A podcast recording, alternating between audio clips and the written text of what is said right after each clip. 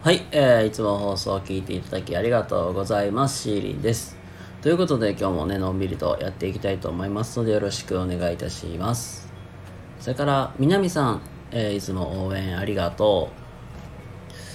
う。はい、えー、どうもこんばんは、シーリンでございます。ということで今日もね、えー、のんびりとこんな感じでスタートしていきたいと思います。すいません、めちゃくちゃ眠いんです。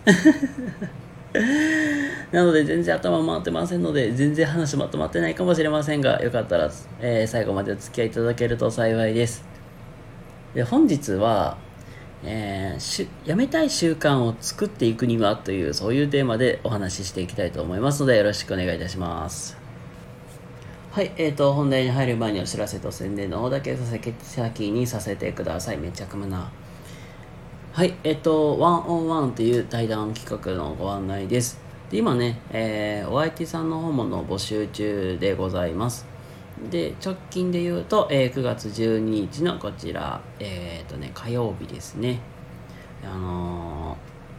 ことさとさんとの対談の方、えー、やらせていただきますので、もし興味ある方いましたらね、遊びに来ていただけると幸いです。で、それから、えー、もう一点、えー、ノートのブログのご案内です。で、こちらもね、エッセイとかもろもろ出してますので、よかったらそちらね、ご一緒に見ていただけたら嬉しいなと思いますので、よろしくお願いいたします。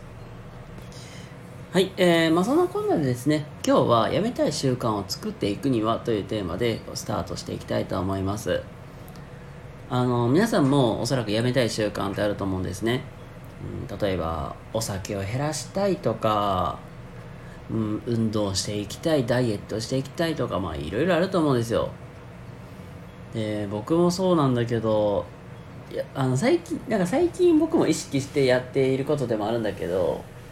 あのおやつの回数とか食べる量を減らしたいけどついついねなんか食べたくなっちゃうんですよねこれ。ほんまに。これ気持ち分かれていますか？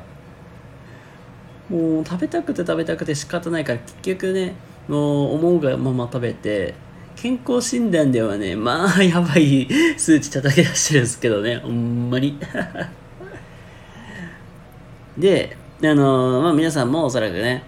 こうやってなんか食べる量減らしたいおやつ減らしたいとかダイエットしたい運動したいとかまあいろいろあると思うんですよ。でここでね押さえててほしいのがあの減らしたい習慣があればまずはそれをスケジュール帳とかノートとかに書き出していきましょうなんですよ。まあ、できればスケジュール帳が一番いいかなと思います。にで、日記感覚でいいんですけど、まあ今日は、うん、例えばじゃあおやつでいいんですけども、まあおやつを一袋食べましたみたいな。で、ここまで具体的に書いてた方がいいんですよ。まあ、僕の場合であれば、じゃあ例えば、今日はポテトチップス、えー、60g のやつを1袋食べちゃいましたみたいな。で、ここめちゃくちゃ具体的に書いてた方がいいんですよ。でっていうのは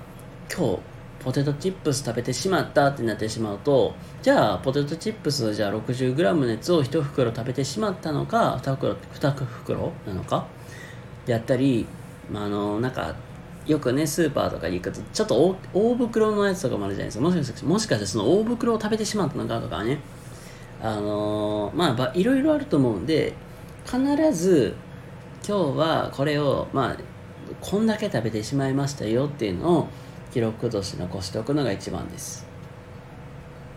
で次にこれをじゃあ必ず1ヶ月まあ2ヶ月ぐらいも続けていくうちにある程度の法則性が見えてきたりとかあの要因が分かってきたりするんですよね。じゃあ例えば僕の場合であればんなんか週末くらいになるとあ食べてる量が増えてるなみたいな。じゃあこれはじゃあ仕事でのストレスがすごい溜まってるのかなとか。お酒とかであれば、うん、あ寝れない日とかがにに結構量増えてるなとか。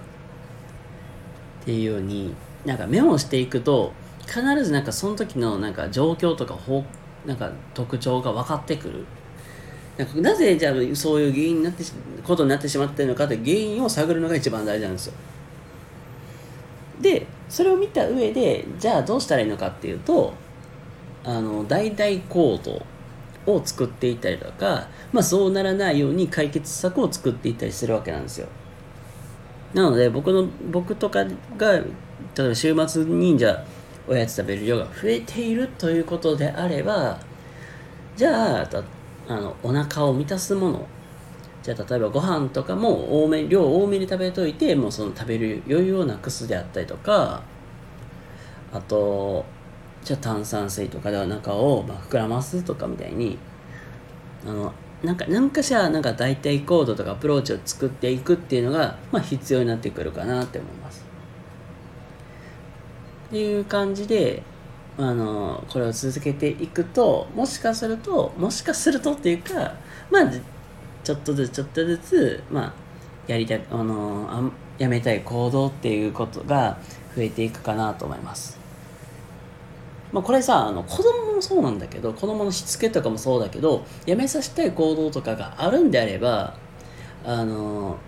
じゃあなんでじゃあこうなってしまってるのか原因っていうのを先に探って